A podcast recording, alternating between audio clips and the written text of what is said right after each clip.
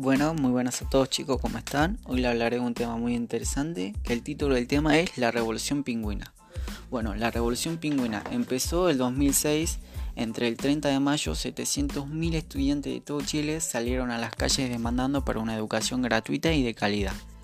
Esta vez los protagonistas de esta historia iban a ser los estudiantes secundarios y no los universitarios.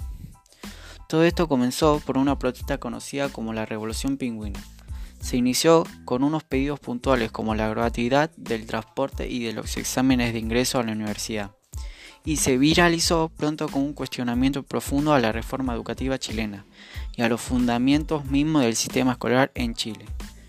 Las peticiones iniciales hablaban de gratuidad del pase escolar y de la PCU, pero tras la escasa mención sobre el discurso de la presidenta, el 29 de mayo tomó forma una revisión más completa de la situación, formando así la LOCE.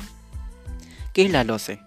La LOCE es el encargado de restarle protagonismo al Estado y a la educación, y convirtiendo a esto en un sector económico más sujeto a las leyes de la oferta y la demanda, como cualquier otro. De ahí nace un nuevo estudiante secundario, las protestas protagonizadas por los estudiantes secundarios marcó un cambio en Chile acostumbrado a la paz social. La movilización del 2006 terminaron con la aprobación de dos años después de la Ley General de la Educación, generada gracias a un acuerdo transversal entre las fuerzas políticas y el Congreso, el Congreso que sin embargo no dejaron satisfechos a los estudiantes. Y cinco años después, el país sería testigo de nuevas y masivas protestas que exigían una educación pública, gratuita y de calidad. Y gracias a todas las personas que estuvieron en las tomas, que estuvieron en los desalojos, que siempre estuvieron juntos apoyándose el uno al otro,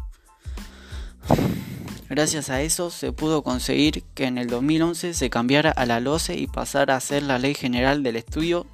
Sin embargo, el apoyo de la parte de los universitarios fue muy escasa, excepto el 2011 que se aportaron. Pero los principales protagonistas fueron los estudiantes secundarios. Gracias a ellos se logró todo lo que esto. Bueno, esa fue mi explicación.